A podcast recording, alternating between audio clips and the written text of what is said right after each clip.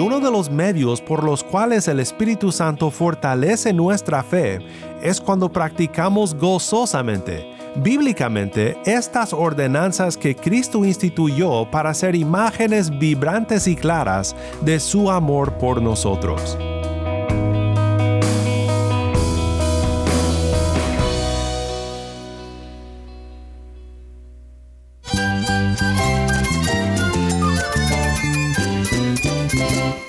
Cristo es la esperanza. Cristo es mi Señor y mi Salvador. Cristo ha transformado mi vida. Cristo es la viña. Separado de Él, nada puedes hacer. Cristo es el camino, la verdad y la vida. Jesús es mi todo. El único descanso, la única paz verdadera es con Jesucristo. Estás escuchando a El Faro de Redención. Cristo desde toda la Biblia para toda Cuba y para todo el mundo.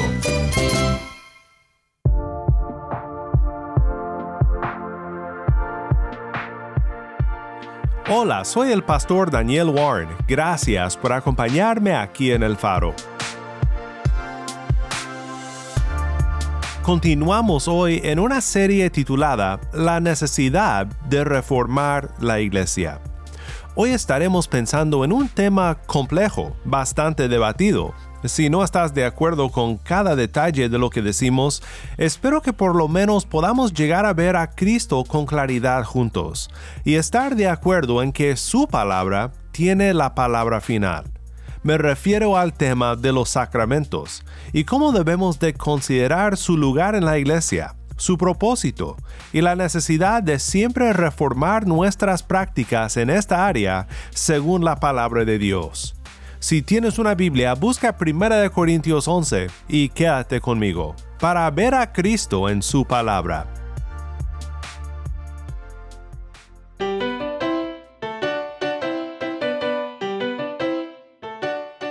Hemos estado pensando un poco juntos en un pequeño tratado de Juan Calvino llamado La necesidad de reformar la iglesia. Sé que puede ser un tema nuevo para algunos, esto de la reforma protestante del siglo XVI, y por eso regreso a lo mismo de siempre. Una reforma es un regreso a la palabra de Dios, un intento de corregir la dirección de la iglesia cuando se ha desviado del camino de la palabra. Iglesia reformada, siempre reformando según la palabra de Dios.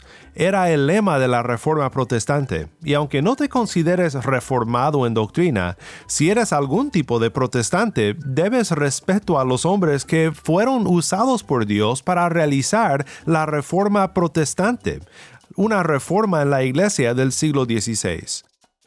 Sé que no he convencido a todos. Sé que después de una semana sobre Lutero y otra con Calvino, algunos quizás ya nos dejaron de oír, o por lo menos desean que regresemos a temas bíblicos. La próxima semana lo haremos, no te preocupes, pero te quiero retar a que pienses en nuestro tiempo juntos hoy en cómo la reforma protestante, descrita por Juan Calvino respecto a los sacramentos y lo que intentaron lograr en esa área, piensa en cómo esto fue un movimiento motivado por la Biblia y por el deseo de apegarnos a la Biblia en nuestra práctica como iglesia y de someternos al mayor grado posible a la palabra de Dios en todo lo que hacemos.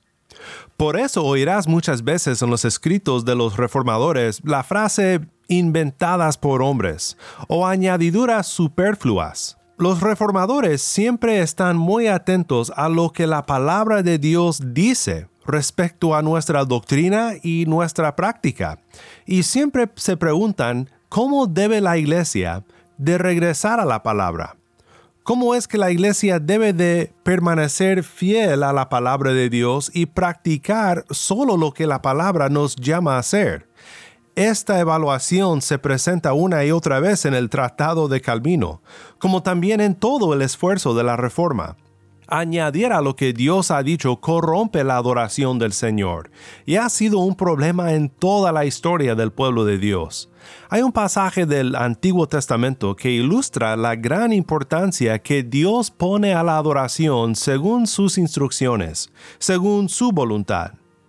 En Levítico 10 leemos sobre los hijos de Aarón, que eran sacerdotes y cómo ofrecieron sobre el altar de Dios una ofrenda de incienso, pero no según lo que Dios había ordenado. Dios juzgó a los sacerdotes por su presunción. Levítico 10, 1 al 3 dice, pero Nadab y Abiú, hijos de Aarón, tomaron sus respectivos incensarios, y después de poner fuego en ellos y echar incienso sobre él, ofrecieron delante del Señor fuego extraño, que él no les había ordenado. Y de la presencia del Señor salió fuego que los consumió, y murieron delante del Señor. Entonces Moisés dijo a Aarón, Esto es lo que el Señor dijo como santo seré tratado por los que se acercan a mí, y en presencia de todo el pueblo seré honrado. De esta triste historia aprendemos que solo debemos de adorar a Dios según Él nos ha instruido. Hay prohibiciones en Levítico 30 de ofrecer incienso extraño sobre el altar de Dios, pero por más que busques no encontrarás una prohibición de fuego extraño. El punto no es que hicieron algo que Dios les había prohibido hacer, sino que hicieron algo que Dios no les había mandado hacer. Y en temas de adoración, añadir a lo que Dios ha mandado, como ilustra el caso en Levítico 10, eso es un grave error que incurre la ira de Dios y su santo juicio. Como santo, dice Dios, seré tratado por los que se acercan a mí, y en presencia de todo el pueblo seré honrado. Te recuerdo de esta historia para decir que aunque nuestro enfoque en esta semana es la situación durante la Reforma Protestante y la postura de la Reforma ante las desviaciones de la palabra que ellos observaban en su día, todo esto sigue siendo relevante para nosotros, pues la Iglesia se enfrenta a los mismos problemas en nuestro día. Pero mi deseo es que entendamos la relevancia de estas discusiones y que consideremos cómo podemos buscar honrar a Dios como el Dios santo que es, en nuestra adoración como iglesia a aquel que nos ha salvado. Retomando ahora el tratado de Calvino para pensar en el tema de los sacramentos, escucha lo que observa Calvino sobre la práctica de la iglesia en su día. Con respecto a los sacramentos, las ceremonias inventadas por hombres fueron puestas en el mismo nivel con los misterios instituidos por Cristo. Pues siete sacramentos fueron recibidos sin distinción alguna, aunque Cristo designó solo dos, mientras que los demás descansan solamente en autoridad humana. Sin embargo, la gracia de Dios fue sujetada a estos, tanto como si Cristo estuviese presente en ellos. Además, los dos que Cristo instituyó fueron atrevidamente corrompidos el bautismo fue tan desfigurado por añadiduras superfluas que apenas un vestigio del bautismo puro y genuino podría ser trazado. Mientras que la Santa Cena no solo fue corrompida por ceremonias ajenas, sino que su misma forma fue cambiada totalmente. Los siete sacramentos a los cuales Calvino se refiere son el bautismo, la confirmación, la Eucaristía, la penitencia y reconciliación, la unción de los enfermos, el orden sagrado y el matrimonio. Pero recuerda, la reforma es un regreso a la palabra, y Calvino lo pone claro, pues siete sacramentos fueron recibidos sin distinción alguna, aunque Cristo designó solo dos mientras que los demás descansan solamente en autoridad humana.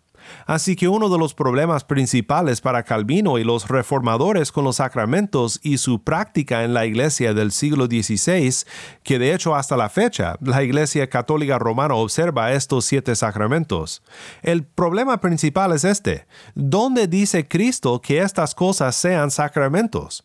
Debo mencionar que cuando usamos la palabra sacramento hay que definir lo que significa.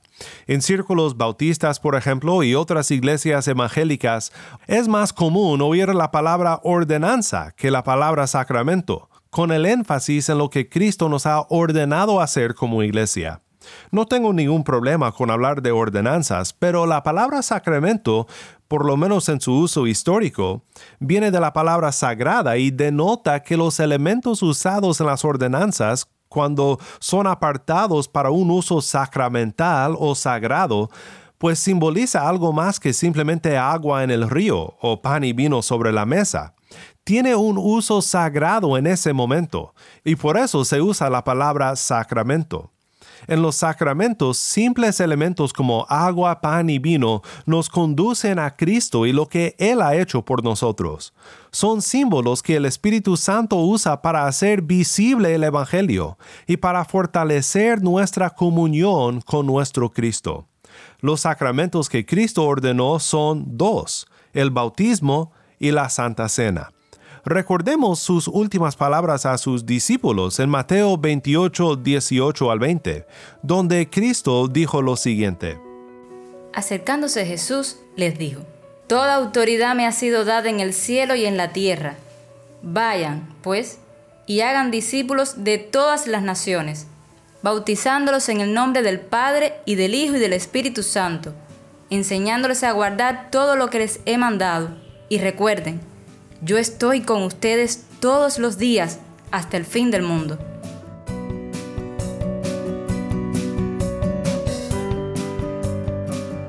El bautismo en el nombre del Padre y del Hijo y del Espíritu Santo, no solo en el nombre de Cristo, sino en el nombre de la Santa Trinidad. Es el sacramento que se celebra una vez, pero que declara una promesa duradera sobre quien la recibe y sobre quien recibe lo que es expresado en el sacramento del bautismo. el que recibe el Evangelio declarado en el simbolismo del agua y el que recibe al Cristo que es declarado en el lavamiento con agua, recibe la promesa eterna de la gracia de Dios. Es importante ver aquí la distinción entre la gracia de Dios y su promesa señalada por el sacramento, recibida por fe, y lo que la Iglesia enseñaba en el tiempo de la Reforma Protestante. El error de unir la gracia de Cristo con el sacramento de tal manera que el sacramento en sí otorgaba gracia. En latín esto se expresa ex opere operato, en hacerse es hecho. Calvino observa en su tratado la necesidad de explicar con cuidado lo que realmente sucede cuando los sacramentos se observan, porque sin la predicación de la palabra se vuelven ritos supersticiosos y no símbolos que con claridad llevan al pueblo a Cristo. Pues para nada sirven los sacramentos, a menos que lo que el símbolo representa visiblemente se explique de acuerdo a la palabra de Dios. Por lo tanto, cuando al pueblo se le presenta nada más que figuras huecas con que alimentar el ojo, mientras que no oigan doctrina que los puedan dirigir al fin apropiado, miran no más lejos que el acto externo.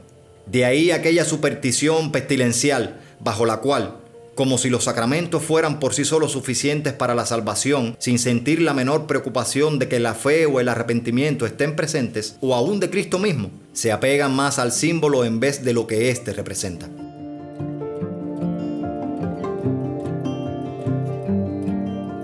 Podemos dar ejemplo de la importancia de esta explicación con la palabra de Dios al considerar la segunda ordenanza o el segundo sacramento instituido por Cristo. Escucha lo que Cristo dice en Lucas 22, 14 al 20. Cuando llegó la hora, Jesús se sentó a la mesa y con él los apóstoles, y les dijo, intensamente deseado comer esta Pascua con ustedes antes de padecer porque les digo que nunca más volveré a comerla hasta que se cumpla en el reino de Dios. Y tomando una copa, después de haber dado gracias, dijo, tomen esto y repártanlo entre ustedes, porque les digo que de ahora en adelante no beberé del fruto de la vid hasta que venga el reino de Dios. Y tomando el pan, después de haber dado gracias, lo partió y les dio, diciendo, Esto es mi cuerpo que por ustedes es dado, hagan esto en memoria de mí. De la misma manera tomó la copa después de haber cenado, diciendo, Esta copa es el nuevo pacto en mi sangre, que es derramada por ustedes. Cristo explicó el significado del pan y del vino cuando instituyó la cena como sacramento perpetuo para su iglesia. Lo que esta celebración representa es su sangre y su cuerpo dado en el lugar de pecadores. Es un rito, pero no un mero rito sin significado, que en sí otorga gracia. No, la cena nos lleva a disfrutar de la comunión con aquel que otorga gracia a los pecadores. Es interesante, recordando una vez más que las desviaciones que requieren de la reforma no son nada nuevo. Es interesante ver qué tan pronto había una necesidad de la reforma respecto a la práctica de la iglesia al celebrar la Santa Cena. En 1 Corintios 11, Pablo habla de cómo la iglesia había pervertido algo tan sagrado como la Santa Cena, convirtiéndola en una celebración del pecado y la división que había crecido en este lugar. Nota cómo Pablo trata con el problema. Primero explica con claridad lo que debe de ser practicado y denuncia con claridad aquellas cosas en las cuales la iglesia se había extraviado del plan de Cristo para este momento tan importante en la adoración de Dios como iglesia. Esto es 1 Corintios 11, 17 al 33. Pero al darles estas instrucciones, no los alabo, porque no se congregan para lo bueno, sino para lo malo. Pues, en primer lugar, oigo que cuando se reúnen como iglesia hay divisiones entre ustedes, y en parte lo creo, porque es necesario que entre ustedes haya bandos, a fin de que se manifiesten entre ustedes los que son aprobados. Por tanto, cuando se reúnen, esto ya no es comer la cena del Señor, porque al comer, cada uno toma primero su propia cena, y uno pasa hambre y otro se embriaga. ¿Qué? ¿No tienen casas para comer y beber? o desprecian la iglesia de Dios y avergüenzan a los que nada tienen, ¿qué les diré? ¿Los alabaré? En esto no los alabaré, porque yo recibí del Señor lo mismo que les he enseñado, que el Señor Jesús, la noche en que fue entregado, tomó pan y después de dar gracias, lo partió y dijo, Esto es mi cuerpo que es para ustedes, hagan esto en memoria de mí. De la misma manera tomó también la copa después de haber cenado, diciendo, esta copa es el nuevo pacto en mi sangre. Hagan esto cuantas veces lo beban en memoria de mí. Porque todas las veces que coman este pan y beban esta copa, proclaman la muerte del Señor hasta que Él venga. De manera que el que coma el pan o beba la copa del Señor indignamente, será culpable del cuerpo y de la sangre del Señor. Por tanto, examínense cada uno a sí mismo, y entonces coma del pan y beba de la copa porque el que come y bebe sin discernir correctamente el cuerpo del Señor, come y bebe juicio para sí. Por esta razón hay muchos débiles y enfermos entre ustedes, y muchos duermen. Pero si nos juzgáramos a nosotros mismos, no seríamos juzgados. Pero cuando somos juzgados, el Señor nos disciplina para que no seamos condenados con el mundo. Así que, hermanos míos, cuando se reúnan para comer, espérense unos a otros si alguien tiene hambre, come en su casa para que no se reúnan para juicio. Los demás asuntos los arreglaré cuando vaya.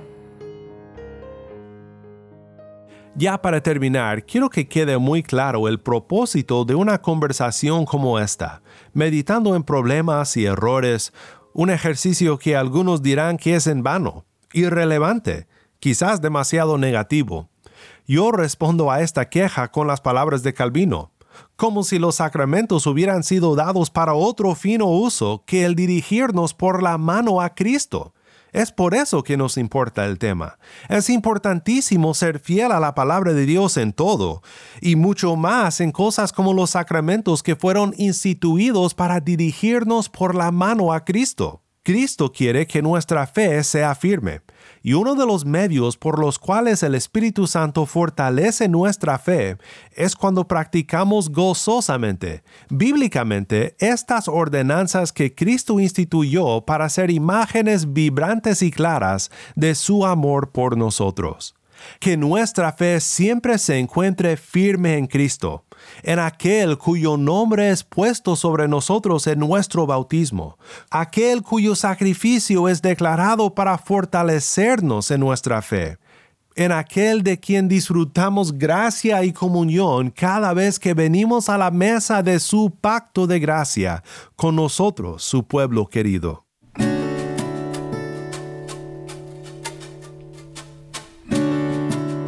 Oremos juntos para terminar. Padre Celestial, reconocemos que hay muchas diferentes tradiciones y perspectivas respecto a los sacramentos, y humildemente te pedimos que tu iglesia siempre se someta a tu palabra en todo lo que hacemos. No somos más sabios que tú, Padre, así que danos de tu sabiduría para saber andar de una manera que te honre y te santifique. En el nombre de Cristo nuestro Redentor oramos. Amén.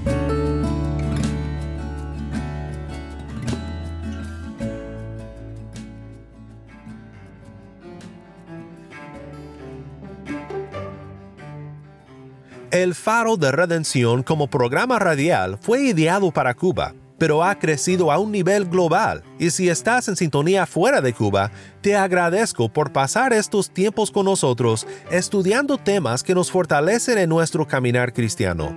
Para más información sobre este ministerio y sobre cómo tú puedes formar parte de nuestra misión, visita nuestra página web elfaroderedención.org nuevamente nuestra página web elfaroderedención.org.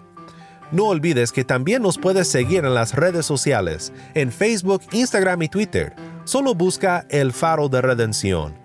Allí encontrarás más contenido durante la semana para animarte en tu fe y para mantenerte informado sobre el ministerio de El Faro. Si esta programación ha sido impactante para ti, queremos saber de ti. Puedes escribirnos al correo electrónico ministerio arroba el faro de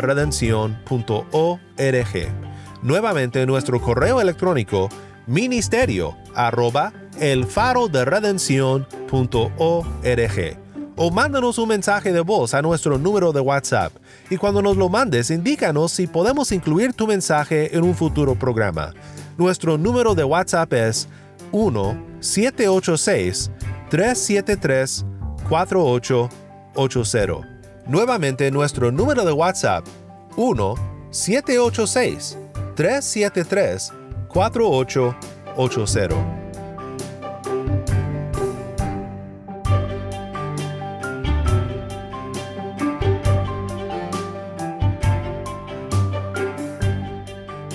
Soy el pastor Daniel Warren. Te invito a que me acompañes mañana en esta serie La necesidad de reformar la iglesia. La luz de Cristo desde toda la Biblia, para toda Cuba y para todo el mundo, aquí en el faro de redención.